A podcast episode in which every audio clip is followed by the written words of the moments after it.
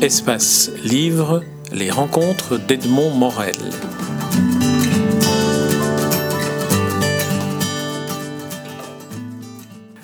Anne Richter, nous nous rencontrons à l'occasion de la parution de votre dernier ouvrage en date, un recueil de 38 portraits d'écrivains de Simenon à Éric Emmanuel Schmitt que vous avez intitulé Étranges et familiers. Alors, le étrange et le familier, il faut lire l'introduction pour savoir d'où viennent ces deux qualificatifs. Ils remontent à votre enfance, entourée d'écrivains, dont les deux premiers, et pas des moindres, étaient votre maman, Marie-Thérèse Baudin, et euh, votre papa, Roger Baudin. Alors, un, mot sur l'enfance et ces étranges et familiers qui vous entouraient? Euh, écoutez, ce, que vous dites est parfaitement juste. En fait, il faut remonter à mon enfance, c'est-à-dire fort loin. Euh, suis toujours, j'ai toujours vécu dans une famille où tout le monde écrivait. C'est assez particulier, mais c'est comme ça. Mon père était poète, ma mère était romancière, mon compagnon était traducteur. Euh, ma fille, euh, pour continuer la tradition, est devenue essayiste et journaliste. Et donc, je crois que ce bain euh, poétique et romanesque dans lequel j'ai été plongée dès ma, dès prime enfance euh, a suscité chez moi une sorte de capacité singulière, euh, disons, une, je dirais le sens de l'étrangeté littéraire, voilà. C'est-à-dire la capacité à, discerner le caractère singulier des œuvres d'art. Et voilà, du coup, euh, j'ai écrit beaucoup de, critiques, mais cette critique, je dirais, pour moi, c'est une activité créatrice au même titre que ma fiction. Parce que euh, quand je lis un livre, je m'immerge complètement dedans. Je vais euh, oser une, image un peu forte. Je, le mange, il devient ma propre substance et lui-même d'ailleurs me transforme. Et donc voilà, cette création, euh, pour moi, c'est un acte intime et personnel, cette création critique, et ce n'est pas seulement une activité intellectuelle. Mais quand vous disiez étrange et familier en évoquant oui, l'enfance, étrange. étrange, dire pour un enfant, c'est évidemment étrange de voir des, des, adultes qui parlent entre eux. Étrange. Familier parce qu'ils étaient chez vous, mais étrange aussi parce qu'ils parlaient de livres. Exactement, voilà. Et puis aussi, il y a le fait évidemment euh, familier. Je parle alors maintenant des 38 portraits que j'ai faits parce que tous les écrivains que j'ai, que j'ai, dont je parle ici, et je crois que c'est un recueil très cosmopolite parce qu'il y a des étrangers, des Belges, des auteurs du passé, des auteurs du présent, mais tous les points communs entre tous ces écrivains, c'est que je les ai tous beaucoup fréquentés, soit dans leur œuvre, soit dans leur vie, soit souvent les deux à la fois. Vous dites que vous avez choisi celles et ceux qui vous ont accompagné. Oui. Alors qu'est-ce que c'est l'accompagnement euh, pour Anne Richter, euh, très très grande lectrice? Et c'est une très bonne question et en même temps c'est une question difficile parce que ce sont vraiment, euh, comme je viens de dire d'ailleurs, des êtres qui font partie de ma vie, euh, qui influencent ma vie quotidienne, euh, avec lesquels je dirais je parle intimement, voilà.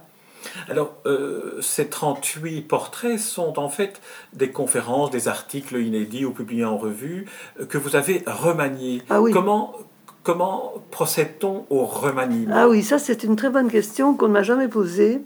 Euh, et qui est effectivement importante parce que comme il bon j'ai choisi dans un, très vaste panorama de, de, près de 30 années d'activité critique et donc, comme vous dites, d'abord, il fallait faire un choix euh, sévère, ce que j'ai fait. Et puis, il fallait créer une certaine homogénéité, évidemment, dans ces textes. Euh, donc, euh, je les ai modifiés d'abord au point de vue style. J'ai essayé d'avoir un style homogène, un style qui soit à la fois un style critique, rigoureux, mais aussi qui soit empathique, qui soit vivant. Et là, je crois que j'y ai réussi. Euh, parce que, bon, un de mes amis écrivains m'a dit, écoute, ça se lit comme un roman, ton bouquin. Donc ça, c'est très bien pour moi.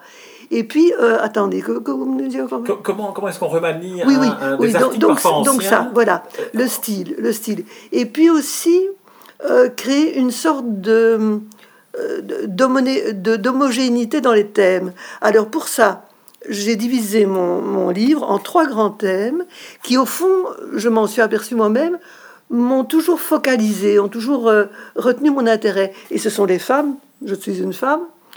Euh, c'est euh, l'art, parce qu'enfin l'activité artistique est, quand même ma, principale activité, et le mystère. Là, je crois que c'est ma conception de la vie. tout me paraît mystère, et, il faut bien dire que ce que j'écris, c'est de la littérature fantastique.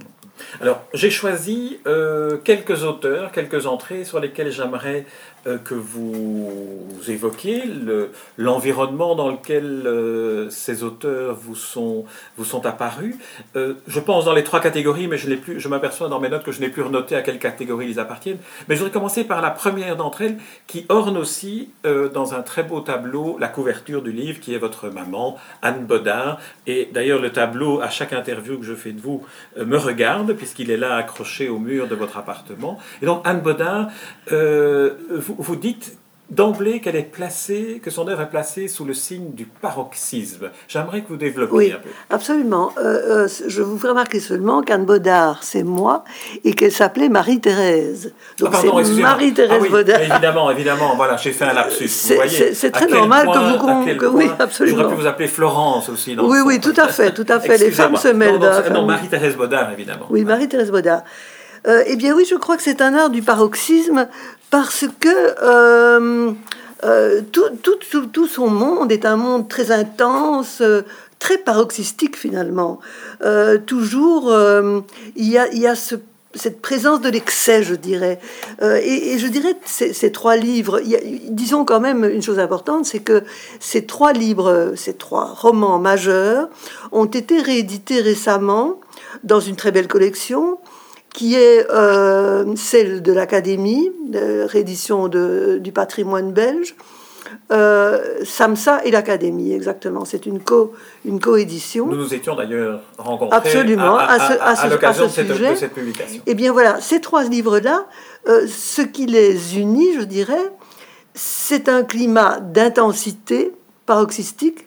Euh, c'est chaque fois des histoires de famille euh, compliquées, euh, farouches, violentes, un peu à la euh, Émilie Bronte. Voilà, d'ailleurs, dans, dans la préface au premier livre de ma mère, Charles Pisnier, qui était son ami, l'avait rapproché d'Émilie Brontë. Et là, je crois que c'est un, rapprochement très, très éclairant, parce qu'on retrouve chez, chez, chez Émilie Brontë, comme chez Marie-Thérèse Baudard, ce même climat d'âpreté, de violence, mais de violence contenue. Ce qui donne à son style une, une puissance particulière. Et je dirais, c'est particulièrement dans ce second livre qu'on sent cette puissance contenue, l'autre. L'autre qui est une histoire très singulière, qui se passe dans les Fagnes, climat âpre, violent, euh, paroxystique. Et, c'est une histoire d'une famille euh, qui, euh, où il y a un jeune homme étrange euh, qui fréquente un, autre jeune homme encore plus étrange, l'autre, l'autre, son double, le diable, on ne sait pas trop. Et ce jeune homme euh, qui, est, animé par, euh, par une sorte de vie intense intérieure va aller de déchéance en déchéance, influencé par cet étrange personnage qui l'accompagne toujours et qui est l'autre. Voilà. Vous évoquiez euh, Charles Plisnier et l'amitié qu'il portait à votre maman, Marie-Thérèse Baudin, mais aussi à votre papa. Alors, je vais immédiatement sauter une entrée qui se trouve dans la rubrique 1, où vous racontez, vous associez Charles Plisnier et Roger Baudin. Alors, c'était quoi cette, cette amitié? C'était Écoutez, c'était une amitié très profonde. Et je dirais c'était plus qu'une amitié littéraire, quoi. C'était une amitié humaine. Euh, d'abord, Charles Tisnier était nettement plus, euh, plus âgé que mon père. Votre père lui a succédé à l'Académie, d'ailleurs. oui. A succédé à son siège. À non, non, ah, non, non, attention, non, non, non, le, non ce qu'il y a, c'est que Charles Pisnier a présenté mon père, voilà lors de sa réception à l'Académie, qui était d'ailleurs une double réception assez extraordinaire, puisque euh, était reçu à l'Académie ce jour-là, c'était en 54, si mes souvenirs sont bons, en 54, enfin bon. Peu importe. Euh, mon père, mais aussi euh, Simon. Ils ont été reçus tous les deux. Et donc, Charles Pisny recevait mon père, Et on a, on a senti dans le... J'étais là, j'étais là, j'étais une toute petite jeune fille de 12-13 ans, mais je me souviens de ça. Et comme je me souviens d'ailleurs du climat de cette amitié, parce que euh, Plisnier venait souvent chez mes parents, euh, qui habitaient à Uccle à ce moment-là, dans une petite maison. Et je me... Euh, ce sont des souvenirs d'enfance, mais vous savez, comme les souvenirs d'enfance, ce sont des souvenirs diffus mais particulièrement intense justement. Je me souviens de, de cette intimité de leur, euh, de leur rapport, euh, de leur conversation comme ça à bâton rompu, mais en même temps euh, très fraternelle, où il y avait des éclats de rire, des, des, des, silences, de brusques lectures de textes. Et c'est notamment alors, pour justement revenir au, au, couple de mes parents, lors d'un voyage qu'ils faisaient ensemble, euh, mon père a donné à Charles, à Charles Plisnier, son, ami, un texte, un manuscrit en disant Est-ce que tu veux lire ce manuscrit? Euh, C'est un de mes amis qui l'a écrit. Et Charles Plisnier lui a dit ben, Je vais le lire, euh, mais je te préviens, je suis sévère. Il a lu le manuscrit, il a été ébloui, et mon père lui a dit Je suis très heureux parce que ce manuscrit, c'est Marie-Thérèse, il venait de se marier, c'est Marie-Thérèse qui l'a écrit.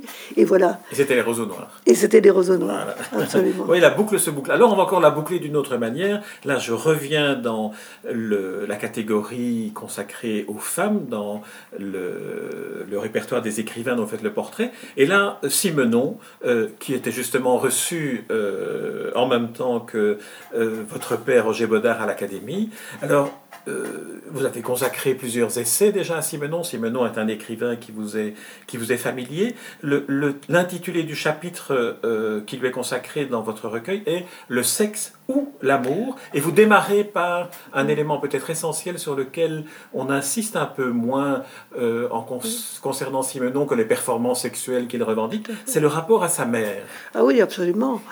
c'est très particulier, c'est-à-dire qu'il a eu une mère épouvantable qui ne l'aimait pas d'abord, euh, qui était une femme très froide, euh, une petite bourgeoise timorée, et elle ne comprenait rien à ce garçon qui quand même euh, a eu très tôt du génie, et elle préférait l'autre Christian, de triste mémoire, puisque c'est, il a fait de la collaboration pendant la guerre, il a été condamné à mort. Donc je dirais, il y avait là une sorte d'antinomie entre les deux garçons, et elle préférait le moins bon. C'est très curieux. Donc elle vraiment, elle se trompait complètement, mais enfin bon. Mais il est certain que le petit Simenon a été très marqué par cette hostilité, cette froideur de sa mère, et qu'au fond, euh, étant donné que le la première femme de tous les hommes, c'est leur mère, il, a été, il a eu une image de, femme castratrice, de femme, de hostile, de femme froide. Et donc c'est pour ça, je crois, qu'il y a tellement de femmes de ce genre dans son œuvre. On a dit parfois qu'il était misogyne, ce qui est faux, mais c'est vrai qu'il y a beaucoup de femmes froides, castratrices, euh, dominatrices, qui, qui dévastent les hommes finalement. Et ce que je voulais dire justement, c'est que quand même il y a des exceptions qu'il y a des, des, femmes qui, sont, qui ont alors un rôle rédempteur, qui sont des femmes chaleureuses, euh, généreuses, euh, qui suscitent un réel amour. Et il y a de vraies histoires d'amour, quelques vraies histoires d'amour chez Signon tout même. Il y a dans, dans le, petit, le Petit Saint, qui est un très beau roman, euh, dans... quoi encore Voilà, ça m'échappe dans... Ceux qui liront votre livre les, les, les, retrouveront. Hein, oui, il y a plusieurs histoires d'amour réelles euh, et, qui finissent par euh, qui finissent bien au fond. Alors sur les femmes, pour terminer, euh, j'aimerais que vous évoquiez celles qui, d'une certaine manière, les incarnent toutes dans leur revendication d'être écrivain et femme, et qui a évoqué dans un roman, dans un pardon, dans un essai, une chambre à soi, euh, la difficulté qu'il y a d'être femme et d'être écrivain et de réunir ces deux Tout conditions. À fait. Virginia, Virginia Woolf. Virginia Woolf, absolument. Oui, c'est vrai, on a une vision de Virginia Woolf qui est souvent euh, le, romancier un peu éthéré. Euh, bon, or, Virginia Woolf a été une des premières féministes très ardentes elle a défendu les femmes avec ardeur. Et d'ailleurs, ce qui est caractéristique, c'est que euh, Simone de Beauvoir la lisait beaucoup et l'admirait beaucoup. Euh, et je crois que ce qu'il y a, c'est que Virginia Woolf, au fond, a eu une enfance à la fois protégée, mais peut-être surprotégée, parce qu'elle elle, elle, elle, vivait à une époque où, bon, en Angleterre, euh, euh, la femme, c'était l'ange du foyer, comme elle dit un peu ironiquement, c'est-à-dire la femme qui restait à la maison, euh, qui s'occupait du ménage, qui protégeait bien son mari contre toutes les les, les, embêtements du monde matériel.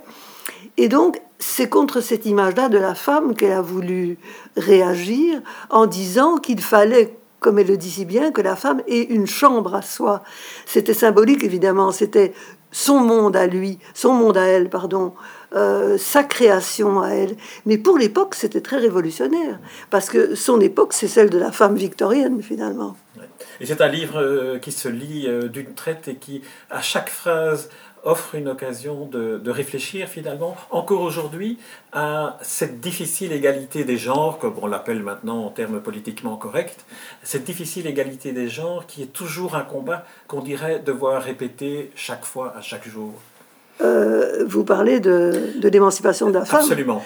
Absolument. Mais écoutez, euh, bon, je, je ne suis pas personnellement une, une féministe combattante, quoique c'est assez curieux finalement. Je vous confierai une chose, c'est que je le deviens de plus en plus. Parce que quand j'étais jeune, étant donné, je dois bien avouer que j'étais... Euh, j'étais très favorisée.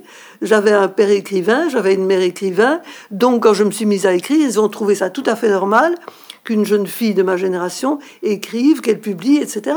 Mais c'était pas du tout euh, la même chose à l'époque. Euh, et, donc à l'époque, finalement, le féminisme, un peu égoïstement, je n'y pensais pas trop. Je dois l'avouer. Et puis après, euh, quand je me suis retrouvée seule dans la vie, à la suite de circonstances que je ne vous raconterai pas, mais je me suis rendu compte que c'était pas facile la vie d'une femme seule dans notre société, malgré les acquis du féministe, du féminisme. Et je dirais aujourd'hui, où manifestement dans certains pays, ce féminisme est en être recul ou bien n'existe pas du tout, n'insistons pas. Euh, je crois qu'effectivement, il est de plus en plus, de plus en plus utile d'en parler et de le, et de le soutenir. Alors, dans la catégorie art, on a parlé de Charles Plisnier et de Roger Bodin. J'avais relevé un autre, euh, un, autre écrivain, un essayiste, qui est une personnalité tout à fait attachante, qui a consacré finalement toute sa carrière à un autre écrivain, Michel de Gelderode. Il s'agit de Roland Beyen. Ah oui, Roland Beyen, bien sûr. C'est-à-dire qu'il a, il a fait cette C'est un chercheur exceptionnel et un intellectuel exceptionnel. Et il, il a lu ce que je trouve remarquable, il a lu la passion et la rigueur intellectuelle. Il a été professeur d'université et euh, il a donc réuni en, je ne sais, en 10 11 tomes, je crois, quelque chose comme ça, toute la correspondance de Gelderode. Et c'est assez étonnant parce que euh, ce travail rigoureux et passionné euh, est en quelque sorte une fresque de toute une époque, quoi.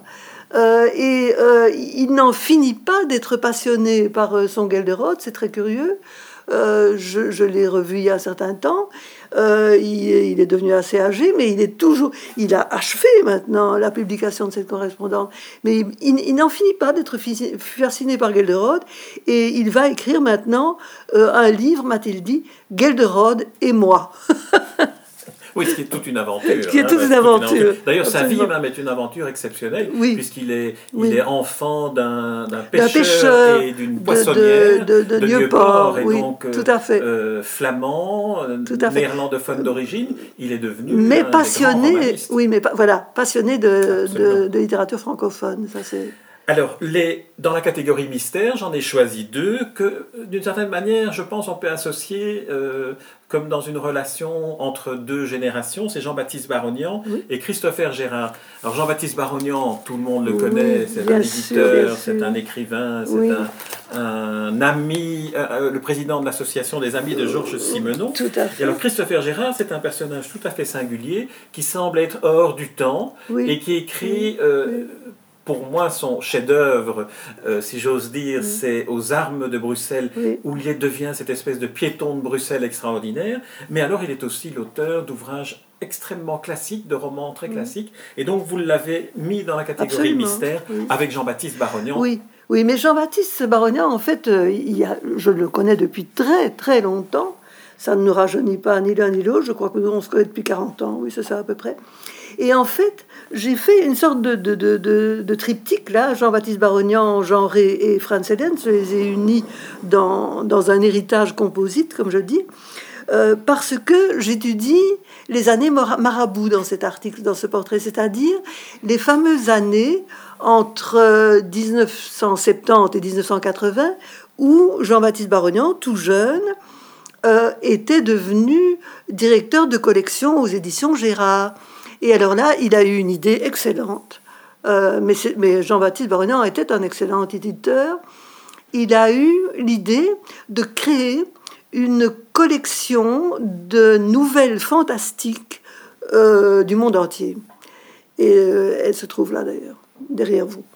Et cette belle collection, finalement, il, y a eu 13 volumes.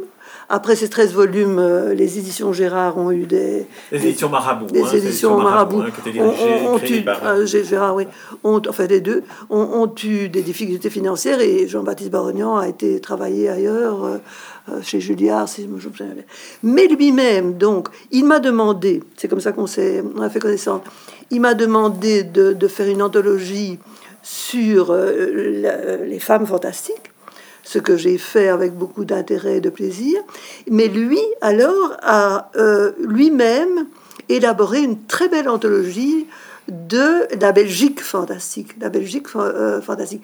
Et là, euh, je crois que c'est un ouvrage très important parce que pour la première fois, il, découvrait, il mettait l'accent sur une spécificité de la Belgique fantastique en disant que c'est un art de réaction ce qui est très juste, c'est-à-dire qu'au fond, la Belgique, euh, euh, ce plat pays un peu routinier, un peu, un peu trop sage, etc., eh bien, les, auteurs fantastiques, ce sont les rebelles, ce sont ceux qui se révoltent, euh, qui la rendent insolite, qui la rendent fantastique. Et alors, il a, oui, tiens, il y a tout petit, une toute petite réflexion de la Belgique fantastique aussi que je voudrais lire. Il dit ceci dans la Belgique fantastique. nourri à la fois de symbolisme et de réalisme, oscillant perpétuellement entre ces deux pôles, le fantastique belge sera adulte très tôt, et deux auteurs principalement le feront grandir et évoluer autour des années 20, Franz Helens et Jean Rey. Jusqu'à ce jour, chaque écrivain fantastique belge sera plus ou moins fils de Jean Rey ou de Franz Helens. Fin de citation. Et là, je crois que c'est très important qu'il dit ça, parce que c'est extrêmement juste, et c'était la première fois qu'on le disait. Et je me souviens qu'à l'époque, on a eu pas mal de discussions euh, autour de ces deux auteurs, parce que lui défendait, et le défend encore actuellement d'ailleurs, défendait Jean Rey avec brio et énergie, et moi, je défendais Franz Helens, parce que j'ai très bien connu Franz Helens, en fait, je l'ai connu personnellement, et il m'avait fait l'honneur, euh, quand j'étais toute jeune, d'écrire un bel article dans le soir sur mon premier recueil de nouvelles. Donc voilà, euh, tout est parti de là. Euh, beaucoup de choses, en tout cas, dans, nos discussions. Lui défendant Jean Ré et moi défendant Franz Helens. Jean Ré, le, l'imagination fantastique monstrueuse, énorme, euh, euh, très, très factice finalement, il le dit lui-même. Et euh, Franz Eden, au contraire, approfondissant un réalisme magique, partant d'une réalité quotidienne, discrète, pour atteindre à une sorte de vision intérieure. Voilà. Et alors Christopher Gérard, alors, qu'en avez-vous dit On va terminer là-dessus. Oui, oui, tout à fait. Mais là, écoutez, Christopher Gérard, vous avez très bien parlé de lui en disant que il a écrit un livre sur Bruxelles qui est tout à fait remarquable.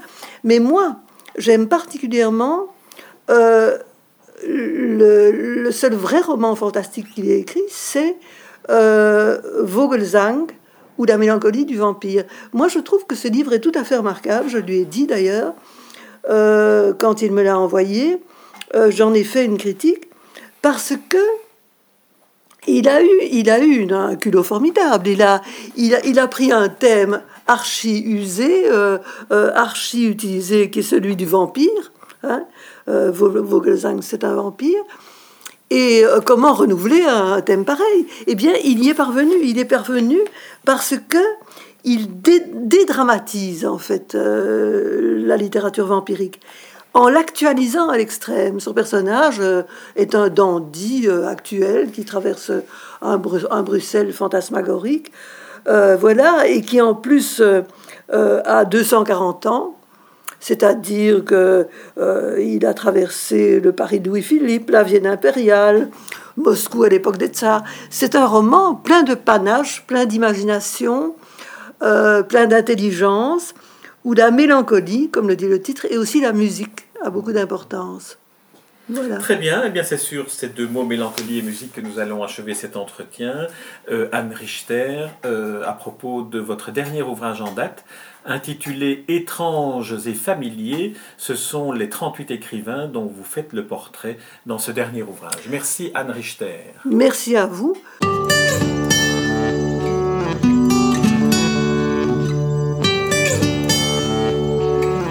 Espace Livre, les rencontres d'Edmond Morel.